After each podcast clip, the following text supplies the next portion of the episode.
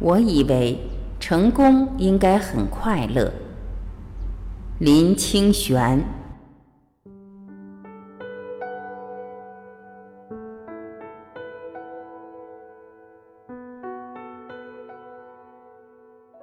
三十岁后，你一定要明白的三个道理。如果你现在问我什么是成功，我会说：今天比昨天更慈悲、更智慧、更懂爱与宽容，就是一种成功。一，在人生最底层，也不要放弃飞翔的梦想。我的人生几乎是从最底层出发的。我生长在一个几乎没有文化和文明的地方，而且家庭十分贫困。我没有读过什么好的学校，学校里的老师经验也都很不足。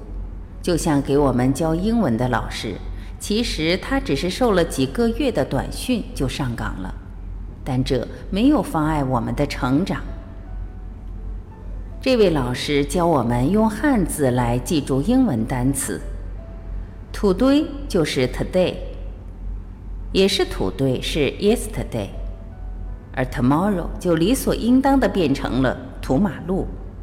于是我记住了这些单词，还明白了一个道理：今天是土堆没关系，昨天是土堆也没关系，只要明天能成为一条土马路就行。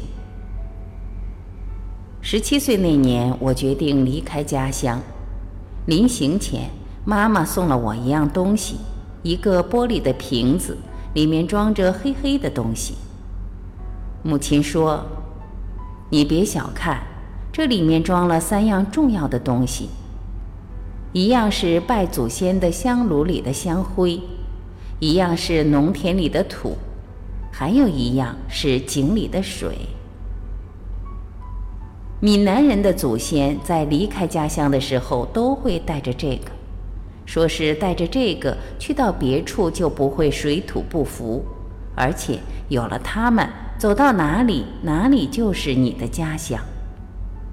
这个瓶子至今还摆在我的桌上，它让我明白了什么是家乡。因为身上没钱，离家后的生活一度过得很苦。我曾经在餐馆当过服务生，做过码头工人，摆过地摊，还在洗衣店烫过衣服，甚至还杀过猪。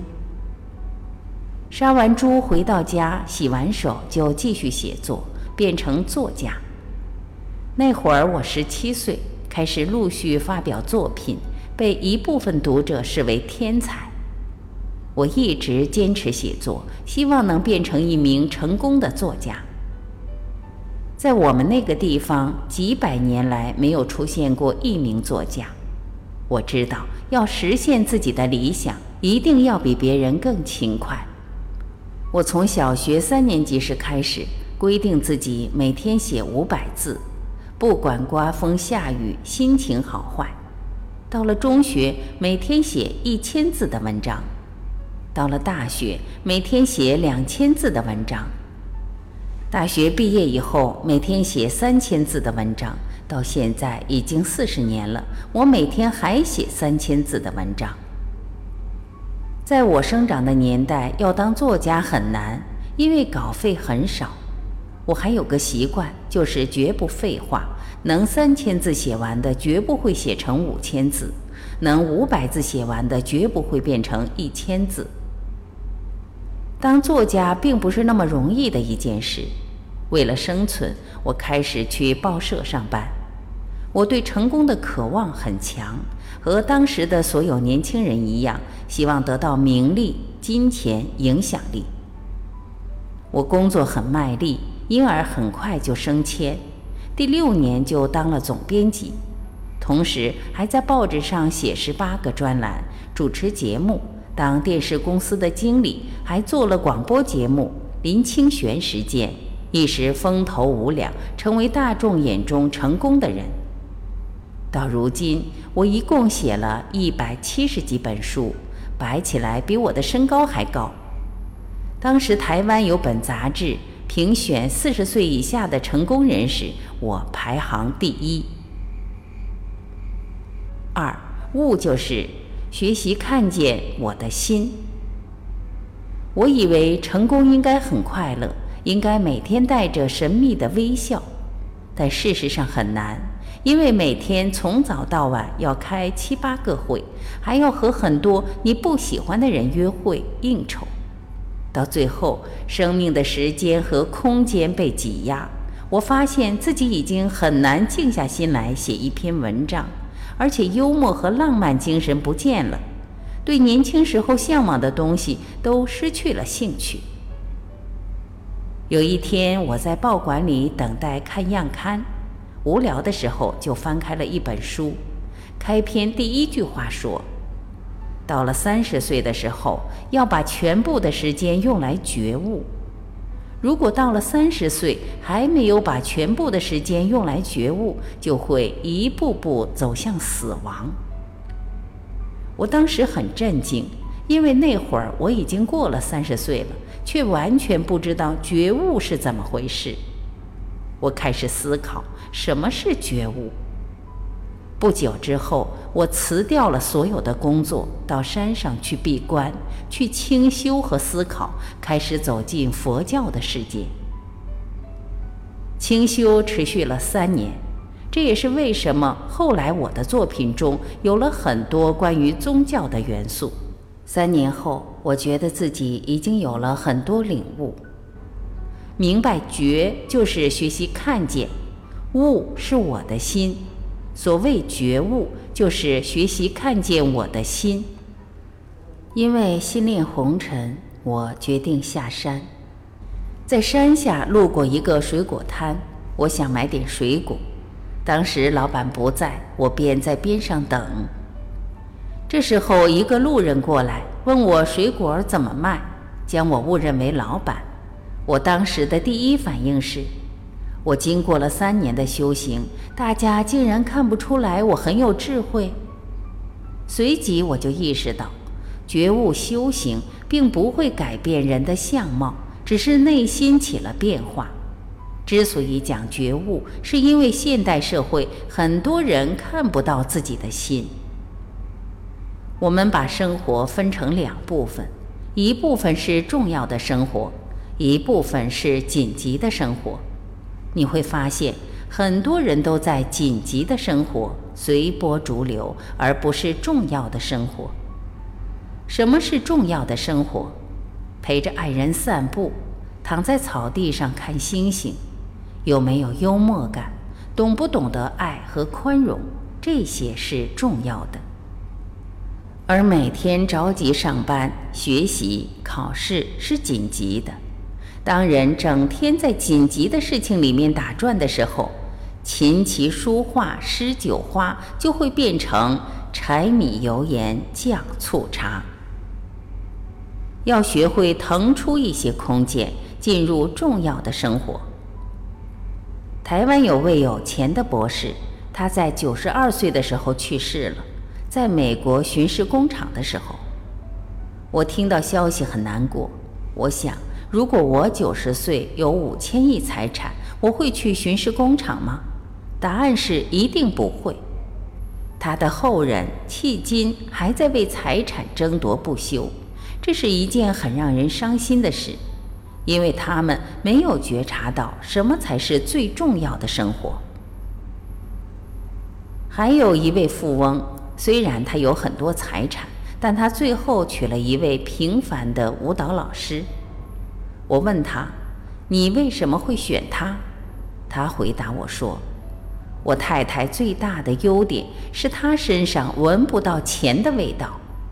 这表明，对于一个整天追逐金钱的人来说，没有钱的味道反而是最大的优点，意味着这个人并没有掉进欲望的泥沼。”三。艰难时，也不要失去对人生真实价值的认知。怎样才能觉悟？你必须做到以下四点：第一，要尽可能的把所有时间和空间都留给那些重要的事情。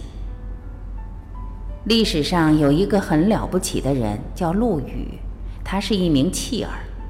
长大后，他给自己取了陆羽的名字，意思是漂流在陆地上的一根羽毛。他立志要喝遍天下的茶，饮遍天下的水，于是从九岁开始就一直旅行。我后来曾追随他的饮茶之路去寻访，深刻地体会到了他的不容易。全国的茶区那么多，在只依靠步行的年代，他都一一走遍，还写下了《茶经》，这成为迄今无人超越的经典。支撑他的就是一股叫做梦想的力量。他懂得在有限的人生里，什么是重要的事情。第二，你必须意识到世俗的事物并非无价。什么是无价的？是浪漫的精神。有一次我去上海演讲，和朋友站在黄浦江边吹风，觉得夜晚的黄浦江格外的美，十分浪漫。此时我的同伴撞了我一下：“喂，你知道黄浦江边每年有多少人自杀吗？”“哈，真是煞风景。”什么是浪漫？浪费时间慢慢吃饭。浪费时间慢慢走，浪费时间慢慢喝茶，这些都是浪漫。浪漫其实就是创造一种时空、一种感受、一种向往、一种理想，在你的世俗土地上开出一朵玫瑰花。即便是被世俗捆绑，即便是处于人生低谷，也要时刻保持浪漫精神。求婚也并不一定需要房子、车子、票子以及很大的钻戒，我只是写了“纵使才名冠江东，生生世世与君同”两句诗，妻子就感动异常，嫁给了我。第三，不要失去对真实价值的认知。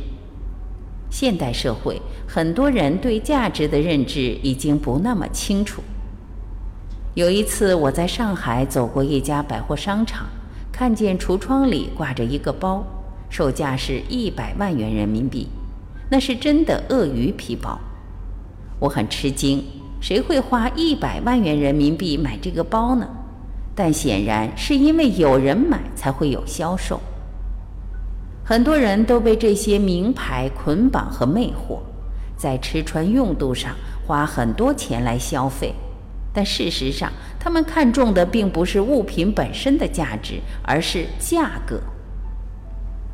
我到商场里去买衣服，都会问服务员有没有没牌子的东西。只有撕掉牌子，物件才会回归本身的价值。因为我希望寻找的是生命的价值。我认识北京的一个有钱人，是个矿产大亨，每年赚一百多亿人民币。他家地面铺的是玻璃，下面水池里养着锦鲤，这些锦鲤都经过标准的挑选，不合格的鱼会被拿去扔掉或给大鱼吃。因为不符合某些标准，有些锦鲤一出生就被决定了凄惨的命运。后来我把那些不合格的鱼买了回来，养出来也格外与众不同。人如果只认识统一的。固定的价值观实际上是很可怜的。好在人不是锦鲤，就算出生微贱，也可以通过自己的努力找到自己生命的价值。第四，要认识到这个世界是多元的，而不是单一的。这个世界的可怕之处在于，大部分人被训练成单一的人。按照上学、考试、工作、结婚等标准流程活着，这很值得检讨。你看看这个世界，辣的是辣椒，酸的是柠檬，苦的是苦瓜，甜的是甘蔗。如果你把它们养在一块土地上，可能会出现两种结果：全部死掉，或只有一种活下来。它们本来活在不同的土地上，有不同的成长经历。如果硬将它们放在一起，也许辣椒最后会变成苦瓜。人需要发展自己的特质，但是也要包容别人的不同，这个世界才会精彩。因此，家长也不要总拿自己的孩子和别人家的孩子做比较，因为辣椒不需要和茄子比较，辣椒只要自己够辣就好。人从小就要发现自己最合适做什么，做什么才最快乐。我这辈子一直想当作家，从来没有改变。清华大学举行一百年校庆的时候，有学生问我。你已经写了一百七十多本书，还会接着写吗？我的回答是：如果我下午会死，我会写到今天早上；如果明天会死，我会写到明天早上。我已经写了四十多年，一直在想，我最好的作品还没有写出来，我要一直努力。如果你现在问我什么是成功，我会说：今天比昨天更慈悲。更智慧、更懂爱与宽容，就是一种成功。如果每天都成功，连在一起就是一个成功的人生。不管你从哪里来，要去到哪里，人生不过就是这样，追求成为一个更好的、更具有精神和灵气的自己。